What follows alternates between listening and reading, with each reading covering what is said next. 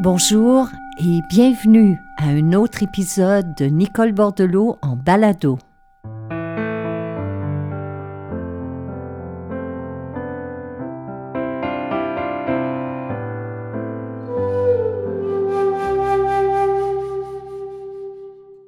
Si vous êtes déjà fidèle à cette série balado, vous savez déjà à quel point j'aime les histoires je trouve que c'est une fabuleuse façon d'apprendre d'autres aspects de la vie.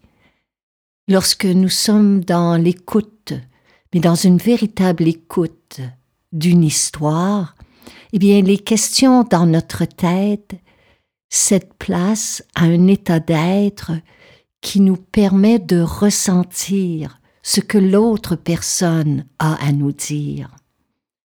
Alors les histoires font partie de ma vie. J'aime les entendre, j'aime les lire, j'aime les écouter, et ce depuis que je suis toute petite. Et j'aime aussi vous les raconter. Alors cette semaine ne fait pas exception, parce que je suis tombée sur une histoire dans un de mes carnets qui nous rappelle que les grands moments de notre existence sont souvent au départ de petits instants auxquels nous n'avions pas prêté attention, mais qui vont se révéler des années plus tard des plus transformateurs. Et la raison est simple, c'est parce qu'ils nous rendent meilleurs en tant qu'êtres humains. Donc cette histoire, cette anecdote a été publiée par Kent Nerber, qui est un écrivain américain, mais qui à cette époque-là était chauffeur de taxi la nuit à New York. Il dit de lui qu'il était coriace, qu'il était révolté, qu'il était un dur à cuire, mais qu'il allait faire cette nuit-là un dernier voyage en taxi qui le changerait à jamais. Alors voici la traduction libre de cette histoire.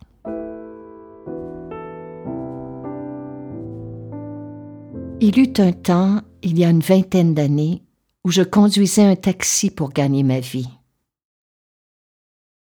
J'avais choisi ce travail parce que j'aimais ce mouvement constant et j'aimais cette sensation semblable à un lancer de dés chaque fois qu'un nouveau passager montait à bord de ma voiture.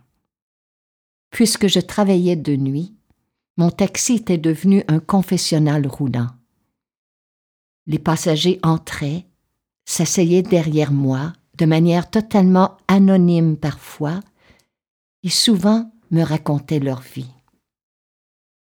Nous étions comme des étrangers dans un train, les passagers et moi, dévalant à travers la nuit, révélant des faits intimes que nous n'aurions jamais imaginé partager dans la lumière du jour. J'ai ainsi rencontré des gens dont les histoires m'ont étonné, m'ont anobli, m'ont fait rire et m'ont fait pleurer. Mais aucune ne m'a touchée autant que celle d'une femme que j'ai transportée tard, une nuit chaude du mois d'août. Ce soir-là, je répondais à un appel provenant d'un quadruplex situé dans un quartier résidentiel de la ville. J'ai présumé que j'allais chercher des fêtards, ou quelqu'un qui venait d'avoir une dispute amoureuse, ou quelqu'un qui travaillait tôt le matin dans une usine de la zone industrielle de la ville. Mais quand je suis arrivée à l'adresse, la bâtisse était sombre, à l'exception d'une seule lumière qui éclairait une fenêtre du rez-de-chaussée. Dans ces circonstances, la plupart des chauffeurs de taxi ne feraient que klaxonner une ou deux fois, attendre une courte minute, puis repartir. Trop de mauvaises possibilités attendent un chauffeur qui se rend près d'un immeuble sombre à deux heures et demie du matin. Mais j'ai vu trop souvent, personnellement, des gens prisonniers d'une vie de pauvreté qui dépendent d'un taxi comme leur seul moyen de transport. Alors pour moi, à moins qu'une situation représente un véritable danger, j'allais toujours sonner à la porte je me disais que ça pouvait être quelqu'un qui avait vraiment besoin de mon assistance.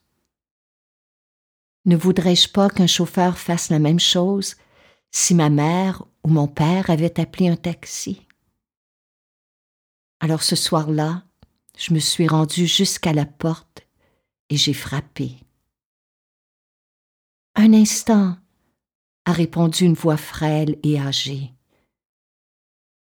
Je pouvais entendre le bruit d'un objet qu'on traînait au sol. Après une longue pause, la porte s'est ouverte. Une petite femme d'environ 80 ans se tenait devant moi. À côté d'elle se trouvait une petite valise en nylon qu'elle avait dû tirer jusqu'à la porte. Je pouvais voir l'appartement. On aurait dit que personne n'y avait vécu depuis plusieurs années, car les meubles étaient recouverts par des draps. Il n'y avait ni horloge, ni tableau sur les murs, ni bibelot. Mais dans un coin se trouvait une boîte en carton remplie de photos. Pouvez-vous apporter ma valise jusqu'à la voiture? me demanda-t-elle. J'aimerais être seule encore quelques secondes. J'ai saisi la valise, j'ai fait demi-tour, je suis retournée vers ma voiture et j'ai déposé la valise dans le coffre. Puis je suis retournée pour l'aider. Elle a pris mon bras et nous avons marché lentement jusqu'au trottoir. Elle n'arrêtait pas de me remercier pour ma gentillesse. Mais ce n'est rien, lui ai-je répondu. J'essaie simplement de traiter mes passagers de la même façon dont j'aimerais que l'on traite ma mère ou mon père. Oh, vous êtes un homme bon, me dit-elle. J'étais mal à l'aise. Ses éloges et son appréciation m'étaient presque gênants. Une fois dans le taxi, elle m'a donné une adresse, puis m'a demandé si nous pourrions passer par le centre-ville. Oh, mais madame, ce n'est pas le chemin le plus court, lui ai-je répondu. Oh, ça ne fait rien, monsieur, dit-elle.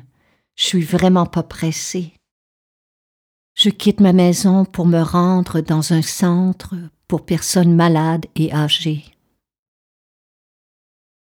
J'ai regardé dans le rétroviseur. Ses yeux étaient luisants de larmes. Je n'ai pas de famille et mon médecin m'a conseillé de m'y rendre car apparemment je n'ai plus beaucoup de temps. Je me suis penchée discrètement pour éteindre le taximètre, puis je lui ai demandé quelle route elle désirait emprunter. Et cette nuit-là, nous avons roulé à travers la ville. Elle m'a montré l'immeuble dans lequel elle avait travaillé comme opératrice d'ascenseur. Nous avons traversé le quartier dans lequel elle avait vécu après s'être mariée. Elle m'a demandé d'arrêter devant un entrepôt de meubles qui était auparavant une salle de bal où elle avait dansé lors de sa jeunesse. Puis, parfois, elle me faisait ralentir devant un immeuble ou au coin d'une rue. Et là, elle fixait l'obscurité en silence. Quand les premiers rayons du soleil sont apparus à l'horizon, soudain elle m'a dit Je suis fatiguée, monsieur. Allons-y. Nous avons roulé en silence jusqu'à l'adresse qu'elle m'avait donnée. C'était un immeuble assez bas, comme une petite maison de convalescence, avec une entrée qui passait sous un portique. Deux infirmiers se sont dirigés vers mon taxi dès que nous sommes arrivés. Sans attendre, ils ont ouvert la porte pour aider la dame. Soucieux et attentifs, ils surveillaient tous ses mouvements. On aurait dit qu'ils l'attendaient. Peut-être, me suis-je dit, leur avait-elle téléphoné avant de partir de chez elle. J'ai ouvert le coffre de ma voiture et j'ai apporté la petite valise jusqu'à la porte. La femme était déjà assise dans un fauteuil roulant. Combien est-ce que je vous dois m'a-t-elle demandé en fouillant dans son sac à main. rien, lui ai-je dit. Mais vous devez bien gagner votre vie, m'a-t-elle répondu. J'ai d'autres passagers, madame, lui ai-je répondu. Presque sans réfléchir, je me suis penchée pour la prendre dans mes bras. Elle m'a serré fort. Vous m'avez donné un petit moment de bonheur aujourd'hui, monsieur. Merci. Il n'y avait rien d'autre à ajouter. J'ai serré sa main, puis j'ai marché dans la lumière tamisée du matin. Derrière moi, j'ai entendu une porte se refermer. C'était le son de la fin d'une vie. Ce jour-là, je n'ai ramassé aucun autre passager. J'ai conduit sans but, perdu dans mes pensées. Le reste de ma journée, je pouvais à peine parler. Et si cette dame était tombée sur un chauffeur en colère, ou sur un chauffeur impatient de terminer son quart de travail? Et si moi j'avais refusé de prendre cette course, ou si encore j'avais klaxonné qu'une seule fois avant de repartir? Et si j'avais été de mauvaise humeur et refusé d'engager une conversation avec elle? Combien de moments comme celui-ci dans ma vie n'avais-je pas réussi à saisir? Nous sommes conditionnés à penser que nos vies tournent autour de grands moments, de grands événements. Mais les plus beaux sont souvent de petits instants qui nous prennent par surprise. Quand cette vieille dame m'a enlacée et qu'elle m'a dit que je lui avais apporté un peu de bonheur, j'ai alors compris que j'avais été placée sur son chemin dans le seul but de lui offrir cette dernière promenade en taxi. Je ne pense pas avoir fait quelque chose de plus important de toute ma vie.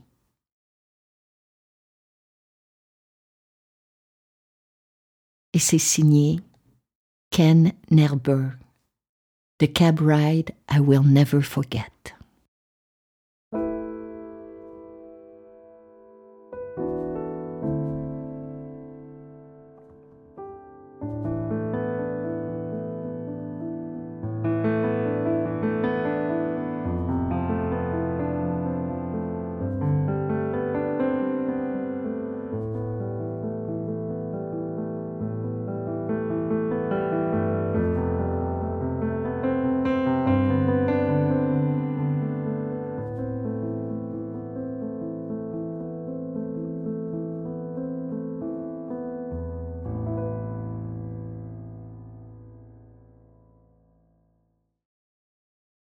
Si j'ai choisi de vous raconter cette histoire aujourd'hui, c'est que pour moi, elle me rappelle à quel point la compassion est une force puissante qui peut non seulement changer la vie de quelqu'un que l'on aide, mais notre propre existence. Pour moi, la compassion, c'est un élan du cœur qui naît de la reconnaissance de notre fragilité de notre vulnérabilité et de la souffrance qui est inhérente à toute condition humaine, la nôtre comme celle des autres. C'est une valeur fondamentale. Elle fait partie de toutes les voies spirituelles. Toutes les grandes traditions confondues nous parlent de compassion. Mais souvent, on y comprend que notre compassion doit s'adresser uniquement aux autres, alors que faire preuve de bienveillance à l'égard d'autrui, tout en continuant à se juger et à se critiquer sévèrement, ne fait que créer un sentiment d'isolement et de solitude. C'est dans cette perspective que j'ai commencé il y a plus d'une vingtaine d'années déjà, la pratique de la méditation de la compassion. lorsqu'on fait face à l'adversité, lorsque nous vivons des difficultés, que ce soit de la solitude ou un échec, une perte, que nous sommes aux prises avec la maladie. Cette méditation nous permet de développer un état d'être qu'on appelle l'équanimité. L'équanimité est une sérénité qui découle de l'acceptation de nos circonstances en sachant qu'elles sont vouées à changer, vouées à passer. C'est une qualité d'être qui reconnaît que chaque expérience est transitoire, que chaque émotion, que chaque difficulté est passagère et cela nous donne la force et le courage d'accueillir les événements de notre vie avec un cœur plus paisible et un esprit plus tranquille. Je vous donne un exemple. Par exemple, face à un échec ou à une perte, l'équanimité nous permet de reconquérir notre dignité, notre force intérieure. Elle nous donne l'élan nécessaire pour nous relever, tandis que la compassion, elle, nous permet d'honorer ce que l'on vit, d'accueillir nos émotions, d'entrer en contact avec notre souffrance ou celle des autres, sans y perdre notre paix intérieure. Pour moi, la compassion et l'équanimité sont comme les ailes d'un oiseau. Nous avons besoin des deux pour traverser les tempêtes de notre vie. Dans notre société, sans compassion, sans équanimité, nos esprits deviennent méfiants, cyniques. Nos cœurs sont comme verrouillés et nous restons insensibles aux peines et aux douleurs des autres. À l'inverse, lorsque ces deux qualités d'être sont pratiquées et cultivées dans notre quotidien, nous ressentons d'emblée notre lien intrinsèque avec le reste de l'humanité. Et lorsque nous traversons des difficultés, nous nous sentons nettement moins seuls moins isolé. Ce qui, moi, m'a beaucoup aidé dans ma vie, c'est d'apprendre que par la puissance de la pratique méditative, chacun de nous peut cultiver la sagesse, la patience, l'intuition, la bonté et la compassion car ces qualités d'être sommeillent déjà en vous comme en moi.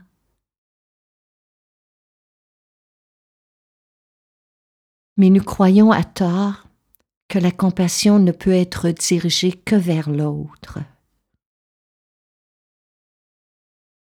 Je connais bien des personnes, et j'étais assurément l'une d'elles à une certaine époque de ma vie, qui sont prêtes à pratiquer la compassion envers autrui. Et c'est là une des aspirations les plus nobles. Mais elles se refusent la même attention bienveillante. Et c'est là le problème. Car voyez-vous, une véritable compassion doit s'étendre à tous les êtres vivants, donc aussi à soi-même, parce que sinon cet idéal de compassion est incomplet. Pour ma part, comme pour des milliers de personnes, c'est à travers la méditation de la compassion que nous sommes invités à nous offrir le même respect, la même écoute, le même accueil et la même tendresse que nous prodiguons aux gens de notre entourage qui vivent des heures douloureuses. Depuis une quinzaine d'années déjà, bon nombre d'études scientifiques ont démontré clairement que la compassion est un puissant antidote contre la méfiance, l'égocentrisme et l'angoisse qui sévissent dans notre société. Et parallèlement, ces études ont démontré que l'autocompassion, ou la bonté envers soi, joue un rôle important au niveau de notre santé physique et de notre santé mentale. Peu importe qui nous sommes, peu importe notre âge ou les conditions de notre vie, un jour ou l'autre, nous aurons tous besoin de cette énergie tendre et salutaire. thank you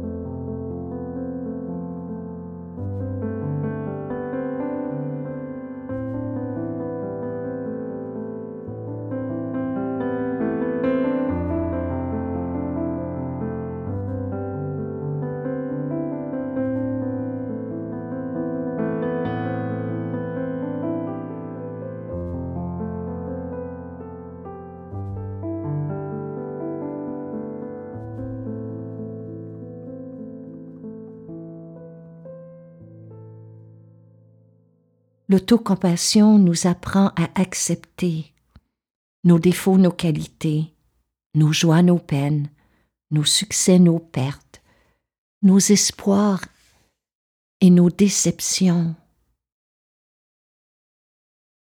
Et un jour, contre toute attente, grâce à cette pratique, on arrive à adoucir notre regard envers nous-mêmes à s'aimer un peu plus, au cœur même de notre vulnérabilité, et à aimer les autres, et à aimer le monde qui nous entoure. Et c'est là le noble but de la méditation et de la compassion. Bon, ici, il me faut le répéter. Méditer ne fera pas de vous un ange ni un saint, en tout cas pas du jour au lendemain. Probablement que vous continuerez, tout comme moi et des milliers d'autres méditants, à vivre des moments d'impatience, de frustration, à connaître des périodes de doute, de confusion, et à éprouver encore des angoisses et des peurs. Mais ces épisodes seront moins fréquents et vous aurez maintenant en main un fabuleux outil pour y faire face, celui de votre compassion.